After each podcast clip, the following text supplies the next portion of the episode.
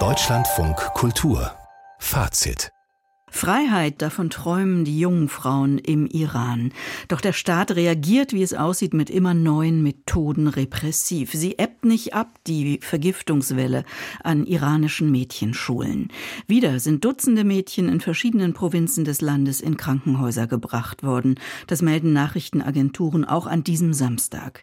Seit Ende November wird über solche Giftgasattacken berichtet und man fragt sich, ob die eine direkte Antwort auf die Proteste der weiblichen jugendlichen Jugend gegen das Regime sind. Das vermuten viele im Iran und schreiben die Verantwortung für die Gewalt der Regierung zu. Auch in Deutschland wurde deshalb heute demonstriert.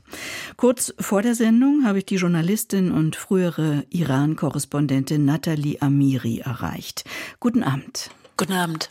Möglicherweise bekommt die Protestwelle im Iran durch diese Vergiftungen von Mädchen jetzt ja nochmal einen neuen Schub. Für den heutigen Samstag waren im Iran Proteste von Eltern angekündigt. Was ist daraus geworden? Was wissen Sie darüber?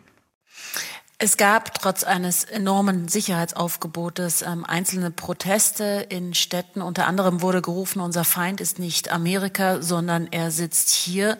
Es scheint so, dass das Regime im Moment auch mehr sich darauf konzentriert, dass es zu keinen neuen Protesten kommt. Auf Dutzenden Videos sieht man, wie wütende Eltern, schreiende Mütter von Kindern, von jungen Mädchen mit einer Brutalität zum Schweigen gebracht werden und abtransportiert werden. Das Land befindet sich wirklich in einem Schockzustand. So etwas gab es noch nie, also in so einem Ausmaß. Heute soll es allein in mehr als 116 Schulen im ganzen Land Giftgasanschläge gegeben haben. Und wenn man sich die Videos ansieht, also vor den Schulen spielen sich wirklich Szenarien wie in einem Horrorfilm ab. Mädchen wälzen sich auf dem Boden, weil sie keine Luft mehr bekommen und Eltern schreien, Krankenwagen transportieren Schulkinder ab. Und die Kliniken sind gerade im Moment in iranischen Städten wirklich gefüllt mit jungen Mädchen, die an den Folgen von Giftgas wegen Atemnot, Übelkeit und Herzrasen eingeliefert wurden. Ich kann wirklich sagen, so eine Art von religiösen Extremismus und den vermutet man dahinter, hat es noch nicht gegeben, zumindest nicht in den letzten drei Jahrzehnten. Ja, Sie sagen religiöser Extremismus, also das ist die ideologische Haltung dahinter. Es gibt noch keine klaren Ansagen von dieser Gruppe, die man auch noch nicht benennen kann. Es gab zwar ein Bekennerschreiben, aber so richtig ist es auch nicht klar, wer dahinter steckt, dass jetzt an so vielen Schulen und so vielen Städten diese Anschläge passieren, deutet natürlich darauf hin, dass es dann doch eine organisierte Gruppe ist, und vor allen Dingen ist die große Frage und die Wut, die Sie hatten zu Beginn mich gefragt, ob das äh, auch einen Aufschwung der Proteste bedeutet. Mhm. Die Wut ist unermesslich groß gegen das Regime auch, weil natürlich die Menschen sagen, entschuldigt mal jeden einzelnen Demonstranten, jede einzelne Demonstrantin, wenn ihr wollt, könnt ihr mit dem Geheimdienst identifizieren. Es gibt überall Gesichtserkennungskameras und es gibt jetzt an so vielen Schulen Anschläge und bisher gibt es keine Verhaftungen das Regime zeigt keinerlei Willen zur Aufklärung. Und äh, das macht die Menschen enorm wütend. Und äh, es werden auch neue Proteste angekündigt, so dass wir sehen werden, was passiert in den nächsten Tagen und Wochen. Nur ist es enorm gefährlich, gerade für die Kinder und Mädchen. Und die Eltern überlegen sich, ob sie ihre Kinder noch auf die Schulen schicken. Mhm.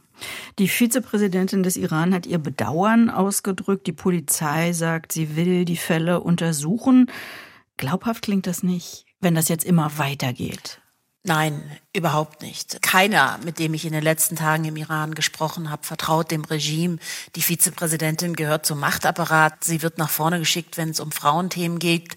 Dass sie oder auch die Polizei oder das Regime gegen die Täter vorgeht, das glauben die wenigsten. Und ich habe es ja schon gesagt, jeder Demonstrant, jede Demonstrantin wurde verhaftet. Mehr als 20.000 Verhaftungen im Zuge der Proteste in den letzten Monaten. Und da ist es nicht sehr glaubwürdig, dass an so vielen Schulen jetzt Giftgasanschläge passieren, vollzogen werden und es keine Täter gibt, die gefunden werden können. Wenn das Regime es wollen würde, das sagt die Bevölkerung, dann würden sie die Täter finden. Aber das ist auch der Vorwurf, die Täter befinden sich innerhalb des Machtapparates. Das ist aber nur der Vorwurf und nicht bestätigt. Gibt es denn Reaktionen von den Lehrern, von den Schulen? Es gibt Reaktionen von Lehrern und Eltern, wenn man die Videos sich ansieht. Sie haben natürlich alle enorm Angst. Es ist Wut und Angst gemischt und sowohl Lehrer als auch Eltern äußern sich gegen das Regime.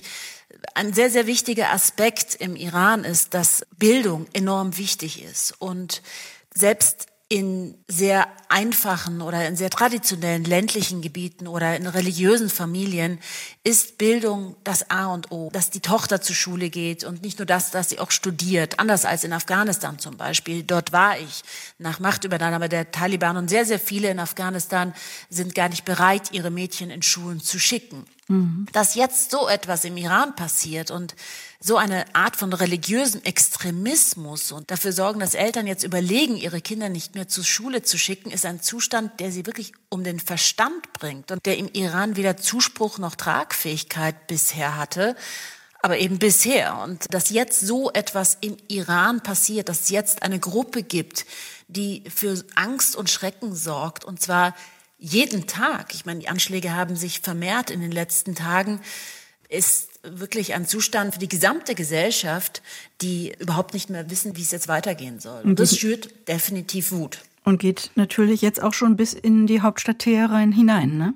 Auf jeden Fall. Und da muss man schon diese Anschläge auch im Kontext der letzten Monate sehen. Es waren vor allen Dingen ja die Mädchen und Frauen, die sich die Kopftücher vom Kopf gerissen haben während dieses revolutionären Prozesses der letzten Monate, die für ihre Freiheit auf die Straße gegangen sind, protestierten, die Slogans gegen das Regime riefen, vor allem an Mädchenschulen, die Sprechchöre der Mädchen lauteten Tod dem Diktator. Es gingen Bilder viral von Schulmädchen, die aufgereiht vor einem Bild des Revolutionsführers im Klassenzimmer standen und ihm den Mittelfinger entgegenstreckten. Und daraufhin hat übrigens Ayatollah Ali Khamenei, der Revolutionsführer, der religiöse Führer des Landes, in einer Ansprache dann mal vor wenigen Wochen gesagt, naja, es gab einige, die aufgrund ihrer Emotionen protestierten, aber dieses Problem kann mit einer Bestrafung gelöst werden. Und an diesen Satz erinnern sich jetzt natürlich viele.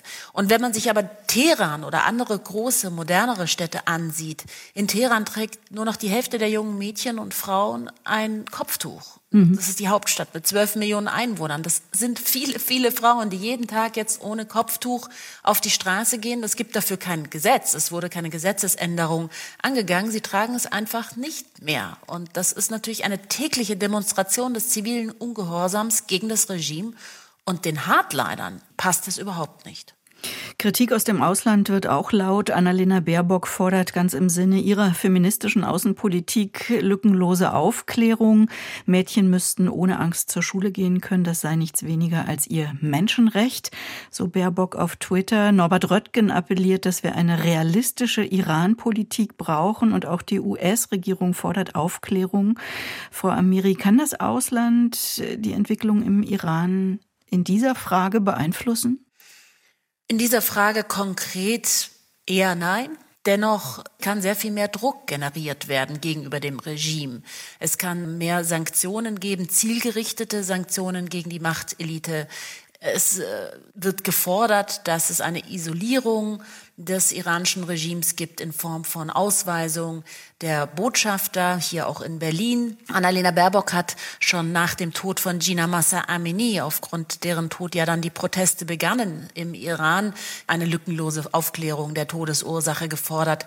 Da hat sie natürlich nie Antwort aus Teheran bekommen. Insofern, das allein sind nur Worthülsen, Folgen die wirklich dann Druck aufs Regime ausüben, die können durchaus etwas bewirken. Nathalie Amiri über die anhaltende Vergiftungswelle an iranischen Mädchenschulen. Auch heute gab es neue Fälle und wachsenden Protest dagegen. Herzlichen Dank fürs Gespräch. Sehr gerne.